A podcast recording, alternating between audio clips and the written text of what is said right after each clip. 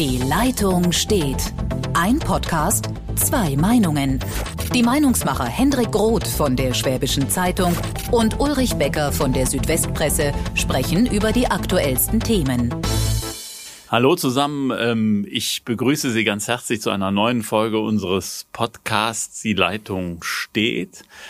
Und äh, wir sind diesmal sozusagen ein bisschen dezimiert, nämlich ein Uli, der Uli Kiesewetter, Chefredakteur von Radio 7, fehlt uns diesmal, aber auf, am anderen Ende der Leitung. Ähm, Wie immer, Hendrik Roth, Schwäbische Zeitung. Ja, und mein Name ist Ulrich Becker, Südwestpresse und ähm, ja, wir gehen, wir gehen heute einfach mal raus, raus aus Baden-Württemberg, raus, raus, raus in die große weite Welt, nämlich in unser Nachbarland, der Hendrik war gerade in Frankreich und hat dann sozusagen noch live miterlebt, was in den letzten Tagen vor der entscheidenden Stichwahl zum Präsidentenamt Frankreichs passiert ist, äh, der Stichwahl zwischen Emmanuel Macron und Marine Le Pen. So ist es. Das jetzt bekanntermaßen natürlich ähm, und zu großer Erleichterung aller aufrechten Demokraten, darf man ja mal sagen, ähm, äh, Macron gewonnen hat. Er bleibt Präsident und ähm, ja, ich würde den Frankreich-Experten Hendrik mal fragen, also Erleichterung, was, was bedeutet das? Ja, doch, Erleichterung schon. Ich habe davor wirklich äh, mit sehr, sehr vielen Franzosen gesprochen und äh, alle waren sich ein bisschen unsicher. Es, äh, es, gab schon eine Mehrheit, die gesagt haben, wir können uns nicht vorstellen, dass Marine Le Pen das gewinnt. Ähm, Wahrscheinlich ist man dann auch selber in so einer Blase, dass man sich mit Leuten umgibt, die natürlich Macron gewählt haben. Aber es war Unsicherheit da, ob es gut geht. Und ich muss mal in meiner Biografie ganz, ganz weit zurückblättern. Ich habe mal als Student äh, damals auch für die Welt ähm, paar Berichte aus Frankreich gemacht und das so Mitte der 80er und habe über Jean-Marie Le Pen geschrieben, den Vater der heutigen Rechtspopulistin Marine Le Pen, der ein eindeutiger Faschist ist, äh, der die Front National gegründet hat. Ähm, Im Übrigen auch äh, drei ehemalige SS-Männer, französische SS-Männer, die mit diesem Verein gegründet haben. Und äh, Marine Le Pen hat sich immer so umgeben in den letzten Jahren so als Moderate. Sie hat so ein bisschen so, ja, sie hat den Jörg Meuthen der AfD gegeben, ähm, um in dieses, in, um in den Mittelstand reinzukommen. Und das ist ihr gelungen. Das ist das Schwierige. Ja, aber ich finde ja erschreckend, also ich bin, äh, das muss ich zugeben, ein, ein, ein Frankreich-Kenner nur insofern, als dass ich die, die Zeitung lese, also deshalb wirklich keiner, der Inside-Kenntnisse hat, also kann es so nur von außen beurteilen. Aber habe natürlich dann auch verfolgt, 41 Prozent, das ist schon eine Menge, die ihre Thesen offensichtlich gut genug fanden und die waren ja im Vorfeld der Wahl auch Richtung Deutschland knallhart. Also sie wollte die Zusammenarbeit sie mit den Deutschen auch, beenden. Es gab ja ein sehr großes äh, Duell, äh, was sich auch viele Fernsehmoderatoren mal anschauen sollten aus deutscher Sicht, denn ähm, die zwei Moderatoren haben die zwei Kandidaten wirklich ausreden lassen und gegeneinander debattieren lassen, ohne dass da große ähm, Zeitunterschiede da waren. Das war wirklich spannend zu sehen. Weit über zweieinhalb Stunden Diskussion. Und äh, da wurde völlig klar, hätte Marine Le Pen die Wahl gewonnen, wäre das deutsch-französische Verhältnis am Boden. Äh, dazu gehört auch Europa. Völlig wirre Äußerungen, die wir so vom rechten Rand der AfD bekommen. Also auch der jetzt, äh, ist er eigentlich ausgetreten, Jörg Meuthen oder so? Ist er. Ja, ja, ja. Ja, ja. ja, ja. man ist bei den Jungs ja immer verwirrt, was sie jetzt heute oder morgen tun.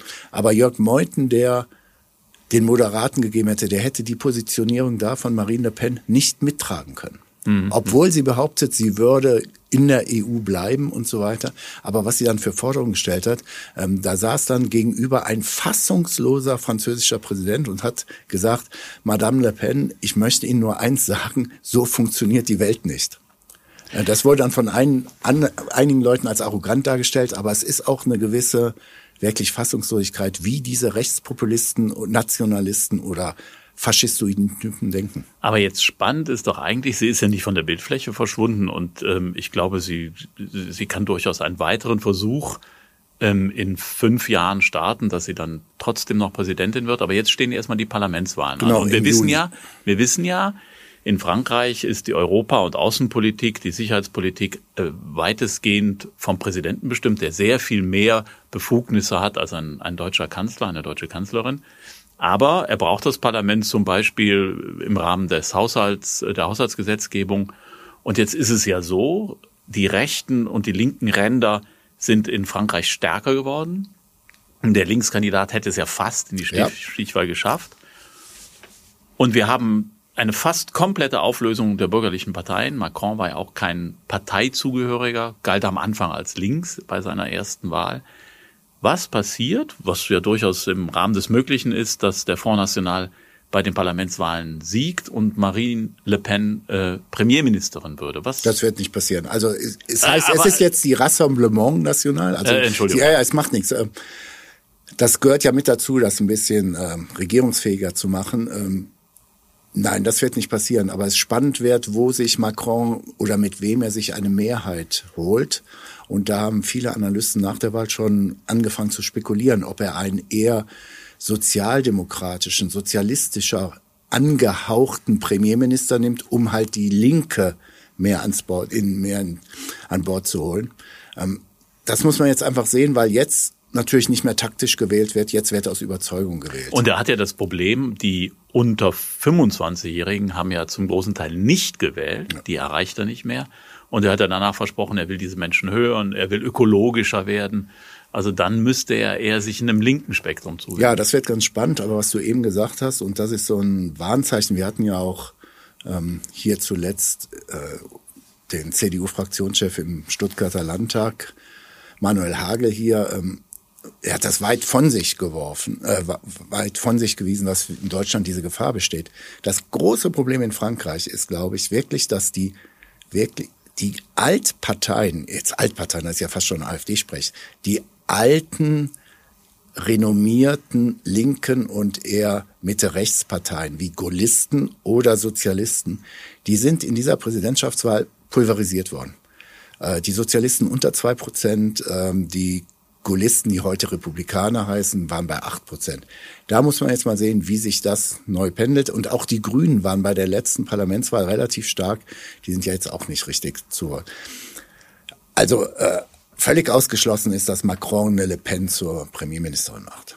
Aber wie, wie siehst du das? Also es gab ja auch die, die Kommentare und die Analysten, die sagten, also in Frankreich ist ein, geht ein Riss durch die Bevölkerung und ähm, eine, eine eine nahezu Mehrheit, aber zumindest ein, ein großer Teil hat das Vertrauen in die Politik und die handelnden Personen nahezu komplett verloren. Das Vertrauen, das Vertrauen in die EU, ähm, nur noch 31 Prozent trauen der EU ähm, etwas ja. Positives zu. Es ist extrem eine extrem polarisierte Gesellschaft. Wir haben aus deutscher Sicht ja uns regelmäßig gefragt die letzten Wochen, wie kann es sein, äh, Le Pen ist ja finanziert worden von, man kann es wirklich verkürzen, von Wladimir Putin. Sie hat nirgendwo Geld gekriegt, also hat sie Geld von einer Putin-nahen Bank aus dem Kreml bekommen. Ähm, wieso das nicht groß thematisiert worden ist. Das hat Macron in diesem Duell dann doch thematisiert. Aber die Reaktion bei den Franzosen war ja so what und boah, ja, das ist nicht besonders toll und so weiter. Und sie, Le Pen hat sich selber gewehrt und gesagt, ich bin eine freie Frau und so weiter. Ähm, das hat überhaupt nicht so eine Rolle gespielt. Das schauen wir als Deutsche mit einem völlig anderen Blick drauf. Ähm, es hat eine Rolle gespielt, was Le Pen sehr, sehr gut gelungen ist, tatsächlich bei den Teilen der Gesellschaft, die halt wirklich bis zum Monatsende nur schwer hinkommen. Hauptargument war Kaufkraft, Kaufkraft, Kaufkraft. Also es war eine reine, wie stehe ich wirtschaftlich in Frankreich da? Es war Außenpolitik hat kaum eine Rolle gespielt, im Duell ja, aber ähm, die Leute, die ich da noch darauf angesprochen habe, die haben mir gesagt, ja, das ist unschön mit diesen acht Millionen aus Moskau, aber das ist für uns nicht relevant. Also diese ganze Polarisierung zwischen Rechtspopulisten, man kann auch sagen Rechtsradikalen und Demokraten in Frankreich, die ist da, die ist eindeutig da und dazu kommen noch die linken Wähler von Mélenchon, das ist ein Typ, ja, der wäre auch auf dem linken Flügel der Linken zu finden. Mhm. Auch nicht gerade sehr, sehr appetitlich für einen seriösen Liberalen. Oder andersrum, wir hatten eine Diskussion, das haben auch manche Medien in Deutschland gespielt, stellen sich vor, Christian Lindner kämpft mit Alice Weidel in einem Fernsehduell um das Kanzleramt und äh, Alice Weidel sitzt nur da, weil äh, noch nicht mal Gregor Gysi, sondern echt ein ganz harter linker Ideologe ganz, ganz knapp verloren hat.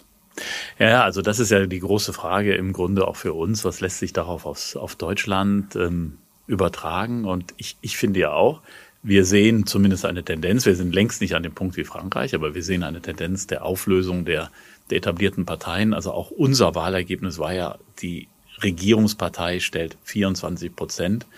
Das heißt, wir sind ja ganz weit weg von den, von den alten Mehrheiten, die wir mal, die wir mal hatten. Aber ähm, von, von dem oder von den Verhältnissen, die wir in Frankreich sehen, glaube ich, sind wir tatsächlich ähm, ein ganzes Stück entfernt und Gott sei Dank. Ähm, aber ich glaube auch, hätte zum, zum Wahltermin im September letzten Jahres diese Inflation jetzt schon so eine große Rolle gespielt, wäre das Kaufkraftargument, also wie viel kann ich mir eigentlich noch leisten? Kann ich mir die Tomaten, die Butter, den Salat im Supermarkt noch leisten? Eine Riesenrolle gespielt. Und ähm, ich glaube, das wird auch für die nächsten, für die nächsten Monate, Jahre ein großes Thema in der deutschen Politik.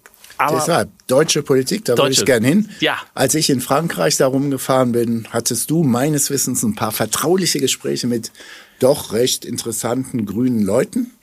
Ja, die hatte ich, ein paar, ein paar vertrauliche Gespräche, also auch mit, mit äh, Grünen hier im Land. Und ähm, da wurde nochmal deutlich, das, was man vermutet, es krummelt und es rappelt, zumindest bei den bei den Realos ähm, in der Grünen Partei.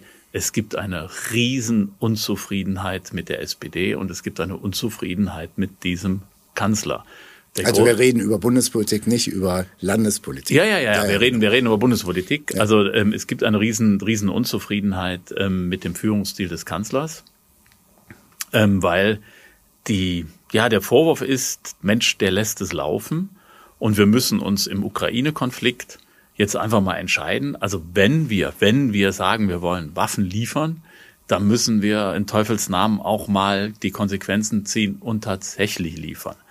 Jetzt hat sich das natürlich ein Stück weit mit der heutigen Aktualität überholt, weil unter dem Druck dieser, dieser, ja. dieser wirklich, ähm, dieser, dieser massiven Kritik und die Grünen haben ja, also man muss ja, es, es, es ist ja, es ist ja verrückt, ähm, wer in den letzten Tagen und Wochen Anton Hofreiter erlebt hat, der hat sich gedacht, das kann doch nicht sein. Das ist doch eigentlich der Biologe, der normalerweise für Ökologie einsteht und äh, ja für für die gesamte grüne Politik eher eher eigentlich dem dem ähm, nicht dem Realo-Teil, sondern dem dem ähm, ja, mein ja, Gott. dem linken Flügel, den Fundi-Flügel haben wir so nicht. Ja, den gibt's ja auch nicht mehr also, also, dem linken Flügel. Dem linken Flügel zuzurechnen ist. Und der hat jetzt gesagt, her mit dem Marder und her mit dem Gepard, also aber ja. nicht mehr als Biologe, sondern im, im, im Sinne der Waffengattung, nämlich Panzer, die die Deutschen liefern sollen, der gesagt hat, also wir müssen das Energieembargo äh, vollziehen, wir müssen der Ukraine helfen, es gibt keinen anderen Weg, als schwere Waffen zu liefern. Also ein, eine Position eingenommen, die im Grunde für die Grünen früher undenkbar war. Jetzt kann man zwei Gründe anführen. Hat der Anton Hofreiter so die Nase voll, dass er ausgebotet worden ist? Wir wissen, er war Fraktionsvorsitzender, ist er nicht mehr. Er war eigentlich fast als Minister gesetzt und aufgrund der Arithmetik hat er kein Ministeramt bekommen. Oder, was meine These ist, viel wahrscheinlicher, Baerbock und Habeck müssen die Füße stillhalten. Die sind in der, Fraktion, in der, in der Koalitionsdisziplin, die können ähm, Olaf Scholz nicht, nicht mit einer Breitseite angreifen, dann, dann würde irgendwann die Ampel in Frage gestellt. Also macht Hofreiter den Hof Rambo und hat wirklich ähm, Druck gemacht. Und da sieht man, dass in dieser Ampel große, große Verwerfungen stattfinden, weil die Grünen halt sagen, so kann man nicht führen. In den Kabinettssitzungen werden Punkte einfach durchgewunken. Da gibt es kein, kein, keine Führung durch Olaf Scholz, sondern da werden die Dinge laufen gelassen. Und das war natürlich, das haben die Grünen anders erlebt. Sie saßen nicht in der Koalition, aber sie haben es natürlich aus der Ferne anders erlebt, dass es bei Angela Merkel offensichtlich in den Kabinettssitzungen anders lief, dass sie schon Führung übernommen hat auf ihre sehr eigene äh, äh Merkel-Art und Weise. Und da glaube ich, kommt es in den nächsten Monaten weiterhin zu Konflikten. Jetzt ist das erstmal mit dieser Zusicherung. Es gibt jetzt diese Gepard-Panzer, das sind ja Flugabwehrpanzer, die können Flugzeuge abschießen, die werden dann von Kraus Maffei geliefert, die haben die noch auf Lager stehen. Also das ist auch wieder ja. so eine Konstruktion, die nicht so ganz wir, wir wollen nicht mit echter Lieferung in Erscheinung treten, sondern es ist eher so eine, so eine, ja, wir, wir tun was, aber es ist auch noch nicht so ganz, wir sind noch nicht so ganz auf der, auf der Seite ähm, derer, die sagen, wir, wir liefern direkt schwere Waffen. Also, ähm, aber die Grünen, die kämpfen, glaube ich, im Moment mit diesem Führungsstil in dieser Koalition. Aber ich glaube, es tun auch viele Sozialdemokraten. Ich habe gestern mit einem SPD-Mann gesprochen, der in Nordrhein-Westfalen zur Wahl steht der nach außen ganz anders argumentiert, klar, aber auch im Vertraulichen sagt, ja, das, wir haben da echt ein Problem. Und unser großes Problem ist, wir haben gerade über Führung gesprochen. Du hast Angela Merkel. Davor hieß der Kanzler Gerd Schröder. Dem konnte man ja nicht unterstellen, dass er alles laufen lassen. Aber die SPD hat mittlerweile das große Gerd Schröder-Problem, das Interview da in der New York Times, wo er sagt, also mit Entschuldigung habe ich es nicht so richtig und außerdem alles gut. Ähm, es brodelt ganz massiv. Ja, und es brodelt ja auch in der FDP, denn äh, Christian Lindner war ja wohl fast einer der ganz wenigen, die sich hinter Scholz gestellt haben. Und auf dem Bundesparteitag hat ja in der FDP Grams ja ganz heftige äh, ja, Kritik, ganz offen und wenn man dann zusammenrechnet, äh, letzte Woche gab es ja mal so zwei, drei Tage mal so ein bisschen Spekulation, eher in konservativeren Blättern, ob die CDU nicht ein Angebot oder die Union nicht ein Angebot machen könnte, an Grüne und FDP rüberzukommen.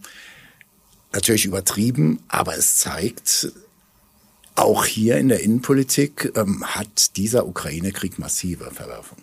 Ja, es zeigt auch, dass die Ampel natürlich unter anderen Bedingungen, nämlich ohne Ukraine-Krieg gestartet ist und mit, mit viel Rückenwind damals. Und ich glaube, dieser Rückenwind aus der Zeit der Verhandlungen des Herbstes letzten Jahres, der hält diese Koalition zusammen im Moment. Wenn, also wenn jetzt neu verhandelt werden müsste, gäbe es Riesenbrüche. Und man muss auch sagen, ähm, die Performance des, des Kanzlers, der halt, wie gesagt, in so einer Situation nicht die Initiative ergreift und den Leuten Politik erklärt. Und, und da, da muss man sagen, ganz, ob's, ganz ohne parteipolitischen, äh, ob man dem einen oder anderen zuneigt, das macht Robert Habeck besser, der erklärt, was er tut. Scholz erklärt, dass er es immer gewusst habe und deshalb das Richtige tut. Das ist schwierig. Und ähm, wenn man dann die Performance auch der Kabinettsmitglieder der SPD sieht, also Frau Lamprecht, das, die macht wirklich nicht die glücklichste Figur. Hubertus Heil ist irgendwo im Moment in, in allem, vor allem in der Versenkung verschwunden. Irgendwie nimmt man ihn nicht wahr. Ähm, Olaf Scholz als Kanzler halt relativ, ähm, relativ schwach. Dann muss man, dann muss man schon sagen, ähm, da da ist im Moment ein Ungleichgewicht entstanden und das könnte sich natürlich, wenn jetzt weitere Krisen auftauchen, irgendwann mal entladen in einer in einer großen großen Auseinandersetzung. Also im Moment habe ich für die für diese Koalition die die wird zusammenstehen, glaube ich, weil alle Beteiligten an der Macht interessiert sind, aber es wird zu Verwerfungen, es wird zu zu Kämpfen kommen und wie gesagt, der der Realo-Teil der Grünen ist wirklich nicht erfreut darüber, wie im Moment da diese Führung ausgeübt wird. Und ich bin gespannt, wie das auf Dauer weitergeht. Und nur ein Wort zu Gerhard Schröder. Gestern hat ja Saskia Esken nach, im, also im Eindruck dieses New York Times Interviews nochmal gesagt, sie würde ihm nahelegen, dass er zurücktritt. Aus der SPD raus, rausgeht. Äh, ja, ja, klar. Als Kanzler, ja. Also, dass er, dass er sein Partei, äh, sein, sein Parteibuch zurückgibt. Ähm, das ist natürlich eine Erkenntnis, die kommt nur viel zu spät. Also jetzt zu sagen, ja, ich würde ihm nahelegen, dass er zurücktritt, das ist so, so wachsweich und so, äh, so zaudernd wieder. Jetzt wäre spätestens der Punkt. Also auch wenn das ein Wahnsinnsärger ist, ein Wahnsinnsaufwand und wenn Leute sagen, ein Parteiausschluss ist so schwierig, aber da muss man sich mal hinstellen und sagen, basta, im Sprech des Kanzlers, basta, es reicht. Wir schließen nicht aus der Partei aus. Ob das am Ende gelingt oder nicht, ist im Prinzip vollkommen, äh, das, das spielt überhaupt keine Rolle. Auch, ich bin bei dir, ich verstehe es auch nicht aus strategischer Sicht der SPD-Führung, denn sie läuft Gefahr. Wenn man sich genau anguckt, was ähm, Gerd Schröder jetzt für Positionen innehat, er könnte auf die EU-Sanktionsliste landen. Ja, klar. Und das muss die SPD da mal erklären, wie der ex-deutsche Bundeskanzler auf der Sanktionsliste der EU will sagen, wir frieren sein Vermögen ein und so weiter und so fort. Also da ist noch richtig viel Musik drin. Ja, und ich, ich also erstens könnte er auf der Sanktionsliste landen, also ein Ex-Kanzler, das ist schlimm genug. Und zweitens, also ganz persönlich, schäme ich mich zutiefst, wenn ich die New York Times sehe. Da steht New York Times, die angesehenste Zeitung oder eine der angesehensten Zeitungen dieses Planeten. Und da ist groß unser Kanzler, unser Ex-Kanzler abgebildet. Und da steht drin, also ich, ich habe so richtig im Ohr, mehr Culpa ist so nicht mein Ding. Jo. Ja, also er entschuldigt sich nicht und sagt dann offen und die, die, die Autorin sagt, na ja, sei wohl bei relativ viel Weißwein geführt worden, das Interview. Super, also er war voll, äh, steht da übersetzt. Ja, ich krieg halt eine Million Dollar im Jahr dafür. Eine Million Dollar von jemandem, der ein Land grundlos, und das muss man einfach sagen, grundlos überfallen hat, das ist der deutsche Ex-Kanzler. Ich finde, das ist beschämend und der hat ja immer noch eine, eine, eine, eine protokollarische Rolle als ex Er hat ja auch noch ein Büro, für das der Steuerzahler weit über 500.000 im Jahr zahlt. Sechs Räume stehen ihm zur Verfügung und jetzt Schadenfreude, haha, äh, neun Leute, aber die kriegt die Stellen nicht mehr besetzt, weil kein Mensch mehr mit diesem Menschen zusammenarbeiten will. So Zu Recht. Aber das muss doch jeden Menschen, der mal Gerhard Schröder, und ich fand den auch mal wirklich, ich fand, der war wirklich ein cooler Politiker, coole Führungsstärke. Bin heute nach wie vor der Meinung, die Agenda 2010 hat Deutschland wirtschaftlich gut getan, bei allen, bei allen Verwerfungen, die es da auch in den, in den Umsetzungen gab.